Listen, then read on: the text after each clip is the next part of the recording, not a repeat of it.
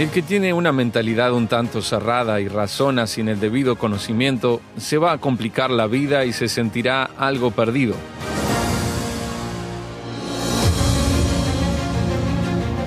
Misión 66. Descubriendo lo desconocido. Usando lo conocido. Aprendiendo. Tomando acción para el recorrido por la vida.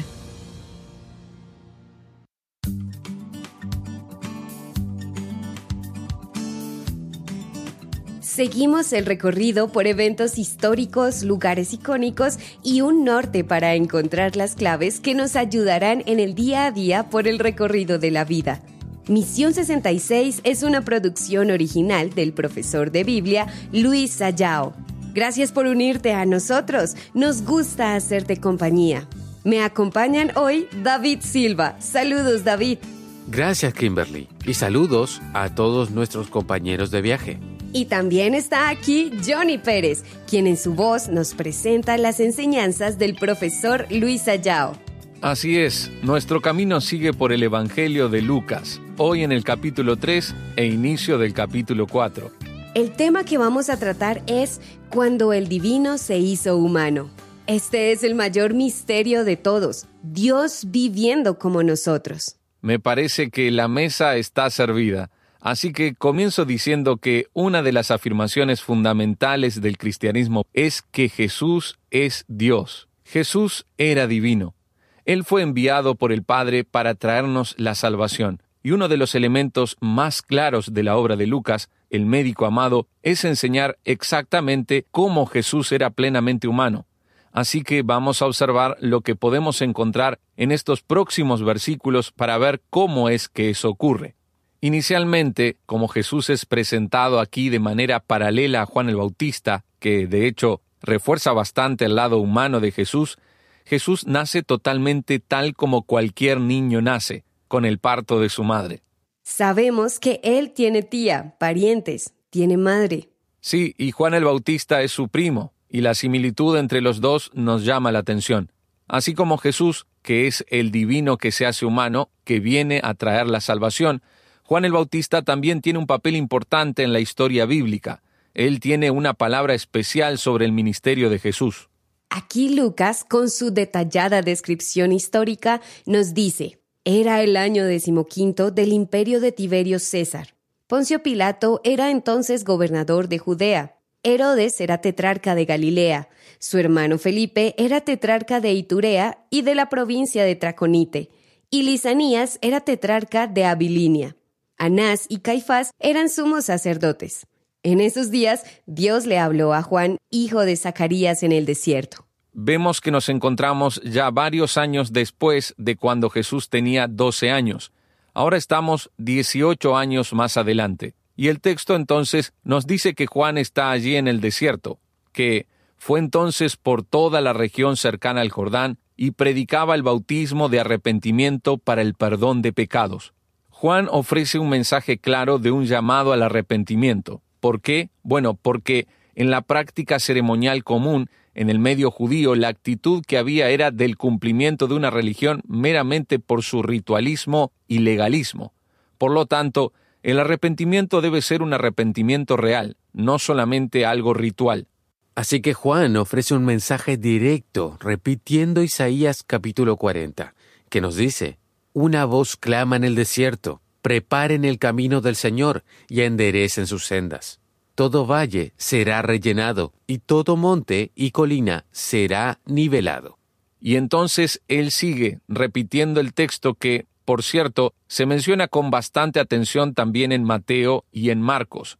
Él dice, y todos verán la salvación de Dios, mostrando que ese arrepentimiento que nos lleva en la dirección correcta para acercarnos a Dios es algo que no se limita al pueblo judío, sino que se extendía a toda la humanidad. Juan era fuerte con sus palabras y decía claramente a todo el que iba a oírlo, Generación de víboras, ¿quién les enseñó a oír de la ira venidera? Produzcan frutos dignos de arrepentimiento. Esto lo decía aquellos que confiaban en el hecho de ser del pueblo de la alianza, del pacto, que creían que tenían una especie de protección espiritual por ser descendientes de Abraham. Me gusta como Juan claramente les dice, y no comiencen a decirse, tenemos a Abraham por padre, porque yo les digo que aún de estas piedras Dios puede levantar hijos a Abraham. El hacha ya está lista para derribar de raíz a los árboles. Por tanto, todo árbol que no dé buen fruto será cortado y echado en el fuego. Y ahí es cuando ellos le piden orientación a Juan sobre qué significa ese arrepentimiento. Juan dice, El que tenga dos túnicas, comparta una con el que no tiene ninguna, y el que tenga comida, haga lo mismo. Algunos publicanos, cobradores de impuestos, vinieron para ser bautizados y entonces preguntaron, ¿qué debemos hacer nosotros? Él les dijo, no cobren más de lo que deben cobrar. Unos soldados también le preguntaron, ¿y nosotros qué debemos hacer? Y Juan les respondió, no extorsionen ni calumnien a nadie, y confórmense con su salario. Como el pueblo estaba expectante y todos se preguntaban si acaso Juan sería el Cristo, no, no, no. Juan aclara inmediatamente el asunto. A decir verdad, yo los bautizo en agua, pero después de mí viene uno que es más poderoso que yo, y de quien no soy digno de desatar la correa de su calzado. Él los bautizará en Espíritu Santo y fuego. Lo cual veremos que se cumple plenamente en Hechos, recordando también que el fuego es una referencia aquí al juicio, conforme al versículo 17 cuando dice que Él va a limpiar su era y recogerá el trigo en su granero y quemará la paja con fuego. Y entonces vamos a observar el ministerio extraordinario de Juan, que el texto dice también que reprendía el comportamiento de Herodes y Herodías, lo cual se detalla con más atención en Marcos capítulo 6. Pero Juan no es el Cristo, él no es el divino que se hizo humano. Entonces, el texto sigue adelante después de dar la debida introducción caminando en la dirección del enfoque en la persona de Jesús. Mientras el pueblo se bautizaba, Jesús también fue y el cielo se abrió. Imagínatelo, querido amigo. Y cuando él oraba, el Espíritu Santo descendió con forma física, como una paloma, y vino una voz del cielo que dijo, Tú eres mi Hijo amado, en quien me complazco. Dios pone su sello de aprobación completa, diciendo que Jesús es de hecho su enviado. Aquí el cielo alcanza la tierra porque el divino se hizo humano. Cristo es Dios con nosotros. Y entonces aparece una genealogía bastante detallada. Estoy guardando una pregunta por aquí respecto a eso, Johnny.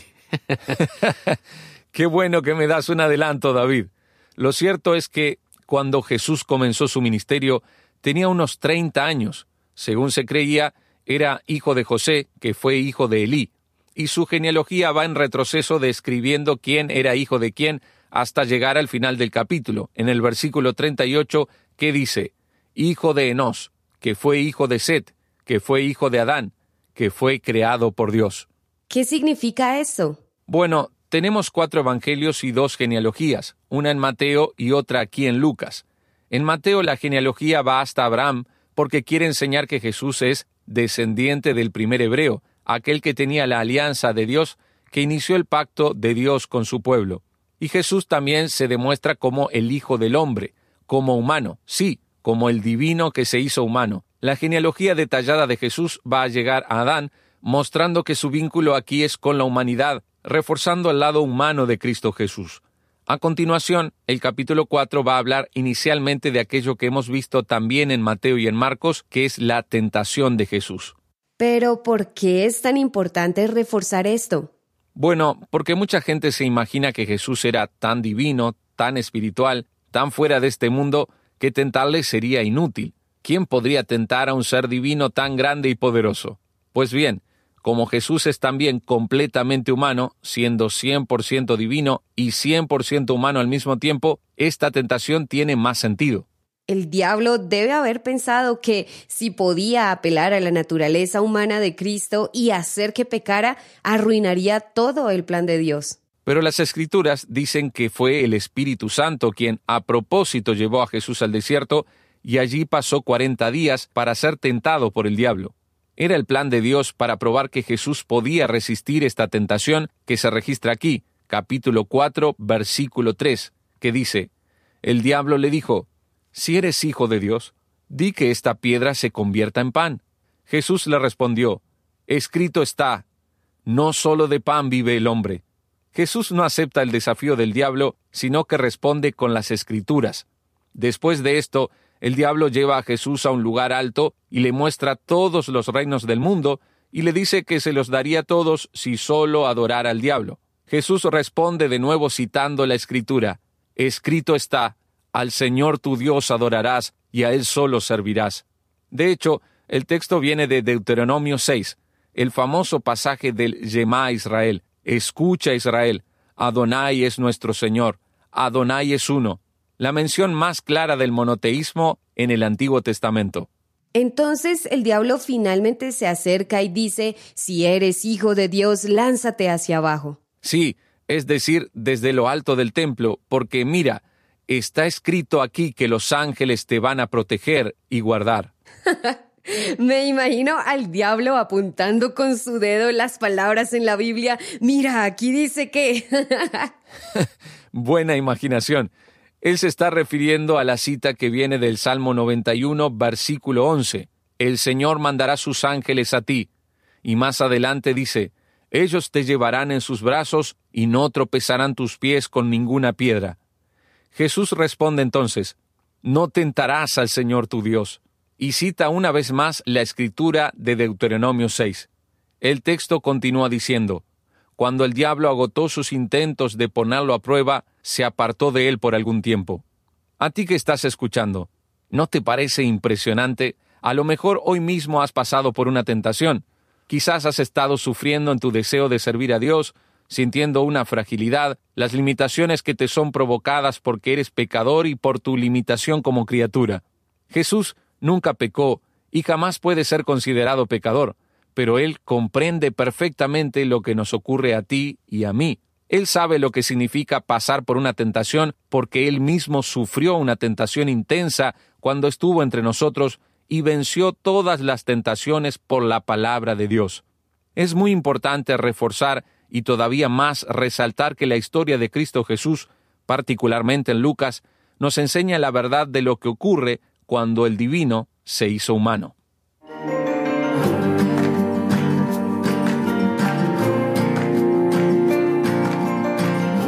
Interesante capítulo. Esta sí que fue una aventura para todos. ¿Qué opinas? ¿Algún comentario que quieras compartir con nosotros, tus compañeros de viaje? Escríbenos a nuestro número de WhatsApp más 1-847-857-8029. Repito, más 1-847-857-8029.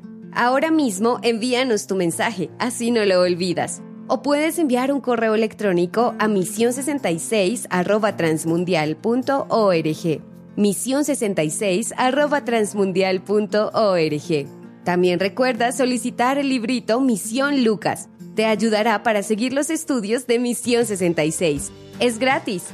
Misión 66 es una creación original del profesor de la Biblia y teólogo Luis Sayao, una producción de Radio Transmundial y llega a ti por cortesía de esta estación. Queremos agradecer a Gonzalo, Yuliria, Pablo, Mark, Carmen, Andrés, Elí, Judith y Astrid que escuchan desde Venezuela. Y a Isabel y Mario que nos escribieron desde Cuba. Gracias por estar en sintonía donde quiera que te encuentres. Escríbenos o envíanos un mensaje al número de WhatsApp. Lo repetiremos antes de terminar el episodio de hoy. Ahora sí, aquí tengo varias preguntas, Johnny. No te escondas. te estamos haciendo compañía. Estamos descubriendo las claves para la vida que se encuentran en Lucas, capítulo 3. Johnny, aquí preguntan, ¿qué nombres y qué personas son esas que se mencionan al inicio del capítulo 3? ¿Tetrarcas? ¿También sumos sacerdotes? ¿Cómo entender esto? Bueno, como Lucas tiene un enfoque muy claro en la parte histórica de los acontecimientos, debemos situarnos en el año 15 del reinado de Tiberio César. Tiberio César, emperador romano, se menciona en el capítulo anterior como César Augusto. Así que aquí el autor está enlazando las cosas de acuerdo con la historia. Tiberio César es el emperador de Roma. Roma dividía su gran imperio en provincias menores. Así que Poncio Pilato es el gobernador de Judea, la región de Israel y de Palestina. Una provincia mayor se dividía en cuatro partes y quien cuidaba, administraba y supervisaba cada cuarta parte era un tetrarca. Por lo tanto, tenemos aquí a Herodes, el tetrarca de Galilea, a Felipe, su hermano, que es tetrarca de Iturea y Traconite, y a Lisanias, tetrarca de Abilene. Aquí tenemos a los cuatro que están a cargo de la región bajo administración romana. Por lo tanto, podemos entender lo que está ocurriendo en el escenario histórico y geográfico de Lucas capítulo 3. El versículo 2 es llamativo, ¿no es cierto? Habla de los sumos sacerdotes, Anás y Caifás. ¿Había dos entonces? ¿Se podía jugar con dos sumos sacerdotes para ganar el partido? Quisieran ellos ganar el partido. Pues sí, es un poco raro porque el que lee el Antiguo Testamento seguramente recordará que en ninguna parte se escucha eso de dos sumos sacerdotes. ¿Qué pasa aquí entonces? ¿De dónde salen? ¿Se trata de una inflación sacerdotal? Observando la historia vamos a descubrir algo llamativo. En realidad, Anás era el sumo sacerdote escogido por los judíos por razones de naturaleza política, y nos enteramos que Caifás fue puesto por los romanos en la posición de sumo sacerdote. Lo que ocurre es que, aunque la preferencia y la decisión romana haya sido Caifás, sin embargo, Anás seguía siendo el reconocido, estimado y autorizado por los propios judíos. Por eso el texto señala la realidad de los dos, según podemos ver y observar claramente. Ese profeta Juan era un profeta un tanto exótico. Predicaba y hablaba de manera dura y predicaba el bautismo, y también bautizó a Jesús. ¿Por qué el profeta Juan actúa de esa manera y realiza ese ritual? Mira, la clave central aquí es el bautismo. Es bastante interesante que, desde la antigüedad en la historia de la fe en Israel, el tema de la purificación ha sido simbolizado con el lavamiento en agua. Así que esa relación ya se venía manteniendo históricamente por parte de los judíos y en ese momento era una herencia de esos baños ceremoniales, un símbolo de eso. Así que Juan predica el cambio de vida y de comportamiento alineado con aquel antiguo razonamiento profético y empieza a combatir esa religiosidad formal que no produce nada y que existe en esos grupos religiosos judíos, convocando a todos al arrepentimiento diciendo, el reino de Dios está cerca. Exactamente, ese es un anuncio escatológico, es decir, del fin de los tiempos. Ahora bien, ¿cómo se va a bautizar Jesús? La pregunta es, ¿por qué Jesús necesita hacerlo? En realidad Jesús no necesita ser bautizado por la misma razón que una persona necesita ser bautizada. Pero hay que destacar al menos dos cosas importantes aquí. En ese proceso o situación de bautismo, Jesús está identificando con nosotros y, por decirlo así, está siendo bautizado por los pecados de todo el mundo. Y además, está oficialmente proclamando su ministerio que tiene que ver con el perdón, con la purificación de los pecados, y lo está asumiendo concretamente. Tanto es que la acción de Dios, su voz del cielo confirmando que Él es su Hijo amado, manifiesta eso de forma bastante clara. Johnny, y aquí está la pregunta que estaba guardando para ti. Lucas en el capítulo 3, versículo 23 en adelante, hasta el final del capítulo, también presenta su genealogía, tal cual como Mateo hizo en su capítulo 1. Ahora bien, podemos notar aquí una diferencia entre una genealogía y la otra. ¿Cómo se explica las diferencias entre Mateo y Lucas? El que tiene una mentalidad un tanto cerrada y razona sin el debido conocimiento se va a complicar la vida y se sentirá algo perdido si se pone a comparar las dos genealogías. Pero fíjate, lo que ocurre es que la genealogía de Lucas tiene como meta llegar hasta Adán para mostrar que Jesús es el nuevo Adán, que Él es humano. Ese enfoque es muy claro y evidente. Mientras que Mateo lo que quiere es probar que Jesús es descendiente de Abraham. Hasta David, las genealogías se desarrollan tranquilamente, sin ningún problema. Y después hay algunas diferencias. ¿Por qué hay esas diferencias? Bueno, la razón es porque, en primer lugar, las genealogías eran selectivas. No siempre cuando la Biblia dice que alguien es hijo de alguien, quiere decir que sea su hijo. Puede ser el nieto o puede incluso ser un bisnieto. A veces hay saltos en esas listas por alguna intención del autor. Hay tres casos, por ejemplo, de nombres que aparecen en Lucas, pero no en Mateo. Mateo quiere que la cuenta salga redonda, de 14, 14 y 14, sumando 42. Algunos llegaron a sugerir que la diferencia se encuentra en que Mateo enfoca más la genealogía de José, lo cual está bien, y que Lucas tal vez fue por el camino, por así decirlo, más genealógico y genético, llegando a María. Pero Lucas también menciona a José. De cualquier forma, pese a esas diferencias a causa de los propósitos teológicos de los dos, debemos entender que ambos quieren dejar muy claro que Jesús es el descendiente de David, es el Mesías esperado. Y en ese aspecto cultural y literario, nosotros entendemos que las intenciones justifican las diferencias entre las dos listas. Les estoy escuchando y mirando el capítulo 3. Te asustas un poco con la predicación de Juan el Bautista. Johnny, ¿podemos decir que la venida de Jesús significa el juicio de Dios? Así es, significa juicio de Dios. ¿Por qué la venida de Jesucristo significa juicio de Dios? Bueno, porque está haciendo una especie de anuncio escatológico del fin de los tiempos y está interactuando con la situación de alejamiento de Dios que estamos experimentando en nuestra sociedad actual. Por eso es que la palabra de Juan el Bautista es de arrepentimiento. De hecho, él trae una palabra que merece atención y nos trae luz aquí.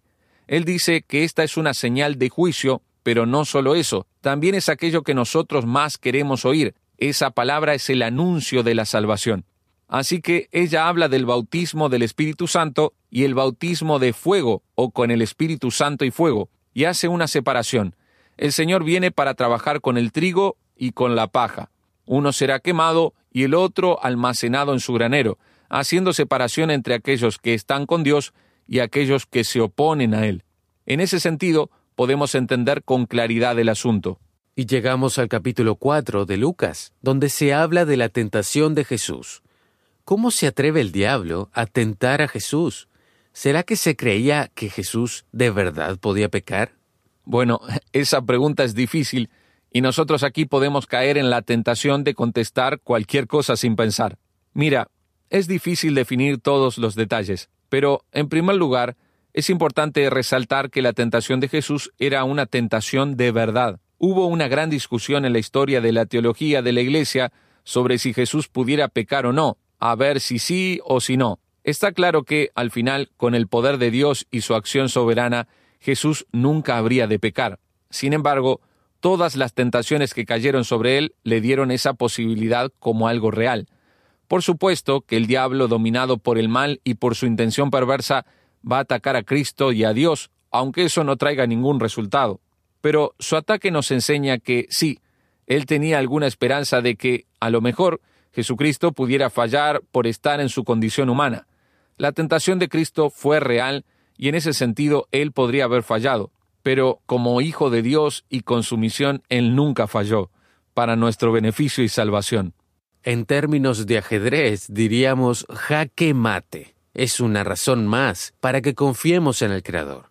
Él conoce a fondo todas nuestras necesidades y dificultades, pues fue tentado en todo, probó la miseria de este mundo, pero no pecó.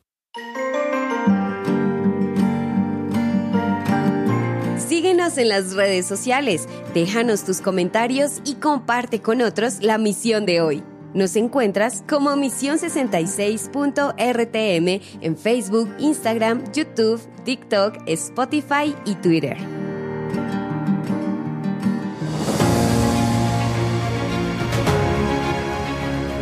Hemos explorado junto a Lucas capítulo 3 y también la primer parte del capítulo 4.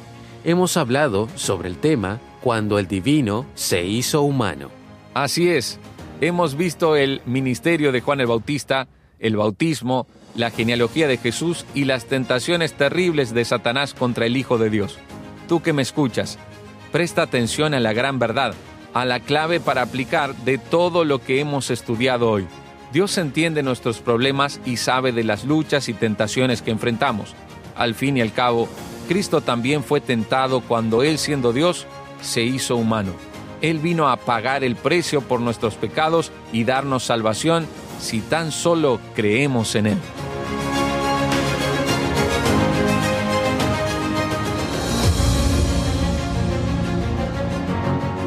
Escríbenos hoy y solicita el librito Misión Lucas es gratis y te ayudará para profundizar en el estudio de los 66 libros de la Biblia. Nuestro número de contacto es 1-847-857-8029. 1-847-857-8029 o escribe al WhatsApp más 1-847-857-8029 más 1-847-857-8029 o envíanos un correo electrónico a misión66 arroba transmundial.org misión66 arroba transmundial.org también visita misión66.org misión66.org para escuchar de nuevo este y otros episodios. Acompáñanos en nuestra próxima Misión 66, donde vamos descubriendo lo desconocido usando lo conocido, aprendiendo y tomando acción para el recorrido de la vida. Misión 66 es una producción de Radio Transmundial.